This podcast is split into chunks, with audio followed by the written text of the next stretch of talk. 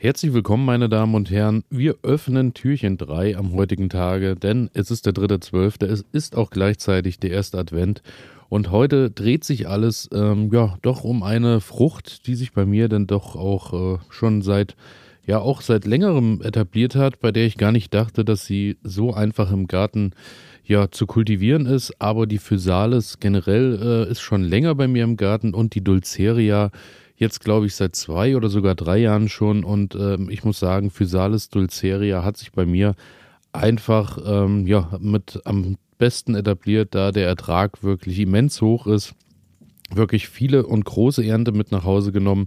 Ich muss sagen, die Physalis ähm, an sich ist erstmal ähm, eine Frucht, an die ich so gar nicht gedacht hätte, dass ich die überhaupt im Garten anbauen kann, weil als ich die mal, wenn man die überhaupt mal irgendwo gesehen hat, bei irgendwelchen Süßspeisen oder ähm, wenn es die in irgendwelchen Restaurants so ein bisschen meist so am, am Tellerrand gab, als so ein bisschen Verzierung, dachte ich, ähm, ja, das wird unter unseren Bedingungen wahrscheinlich gar nicht funktionieren, aber es ist tatsächlich so, Physalis sind völlig problemlos in unseren Gärten möglich. Denn ähm, die werden so, ja, ich würde so sagen, Ende Februar, Anfang März. Äh, man muss immer so ein bisschen früher. Meistens fange ich so an wie äh, bei den Chilis, dass ich die Physalis dann schon mal aussehe. Die ähm, Aussaat ist wirklich ein bisschen. Ähm, ja, ein bisschen erschwerter, denn die Physalis-Samen sind wirklich sehr, sehr klein. Also ähm, da benötigt man dann schon ein bisschen Fingerspitzengefühl. Und ich hatte auch schon des Öfteren, dass hier und da auch mal welche nicht aufgegangen sind. Es kann dann wahrscheinlich damit zusammenhängen, dass die Temperatur vielleicht auch einfach nicht so ganz gepasst hat.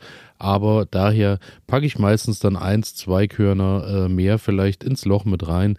Oder aber, wenn ich in der äh, Pflanzpalette viel Platz habe, dann in jedes Loch einfach einen ähm, kleinen Samen, ein Kernchen und ähm, dann halt dafür aber 12, 15 Stück. Und wenn davon dann äh, 7, 8 richtig schön was werden, dann hat man dann wirklich auch schon eine schön üppige Ernte. Und ähm, die Dulceria ist deswegen so besonders, denn ähm, die Dulceria ist ein bisschen kleiner, ist kleinfruchtiger, macht dafür aber viel mehr Früchte. Und dadurch, dass sie so kleinfruchtig ist, reift sie auch bedeutend schneller aus. Also dadurch muss ich sagen, da bei mir ja auch immer mal über den Sommer hier und da mal Stürme sind, gerade wenn die Physalis so im Freiland steht, hat man dann oft das Problem, dass dann äh, viele der kleinen Schirmchen abfallen, die äh, dann vielleicht noch gar nicht reif waren. Oftmals ist es dann so, die fallen dann runter, die Physalis, ähm, und man hat innen drin dann wirklich noch so ähm, ja grüne grüne Physalis und das äh, wollen wir natürlich vermeiden. Daher finde ich das mit den kleinen ein bisschen charmanter, die kann man deutlich schneller ernten und damit äh, entgeht man doch äh, meist der großen Gefahr, dass allzu viel abfällt, wenn es mal ein bisschen windiger wird. Und daher die Dulceria bei mir mittlerweile wirklich so ähm, zur Standard-Physalis geworden.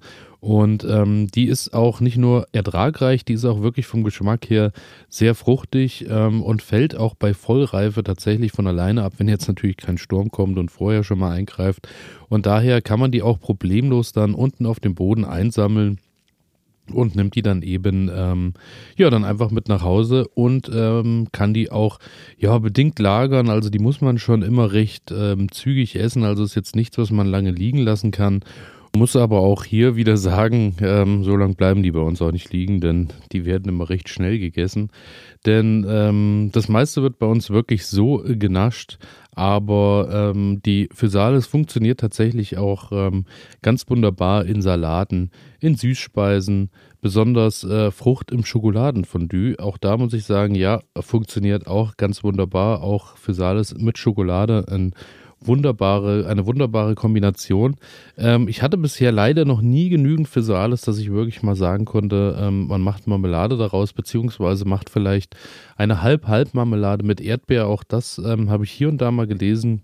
Steht bei mir auf jeden Fall auch noch auf der To-Do-Liste, das Ganze mal auszuprobieren. Und ähm, ja, es ist eben neben dem, dass ich die Physalis auch im Gewächshaus hatte, da entwickelt sie sich auch ganz prächtig, vielleicht sogar noch ein kleines bisschen schneller und besser als draußen. Es ist auch so, dass ich die Physalis auch zu Hause auf der Terrasse im Topf kultiviert habe, aber auch schon im Garten einfach im Freiland in den Boden gepackt habe. Da hat es dann doch auch ein paar Wochen länger gedauert, muss ich wirklich sagen, aber da war die auch Wind und Wetter allem ausgesetzt. Ja, da hat sie so ein bisschen ähm, gebraucht, bis sie sich entwickelt hat.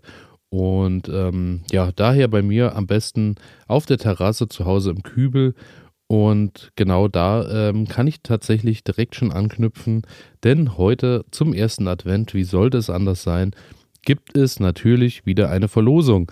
Denn heute gibt es von Kulinaris, ich deklariere das Ganze jetzt als Werbung, obwohl ich schon lange, lange, lange zufrieden bin mit allen Sämereien, Balkonsaatenbox für eine reiche Ernte auf kleinstem Raum.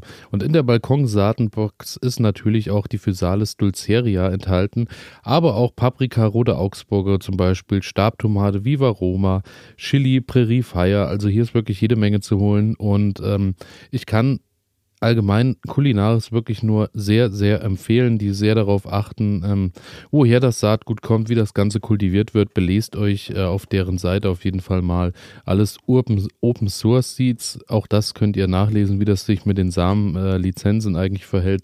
Und ähm, daher die Balkon-Saatenbox von Kulinaris gibt es heute zu gewinnen. Und ähm, die Verlosung endet am Montagabend ähm, um 23.59 Uhr und ihr schreibt mir einfach eine E-Mail mit Balkonsaatenbox an elias.garten-ede.de.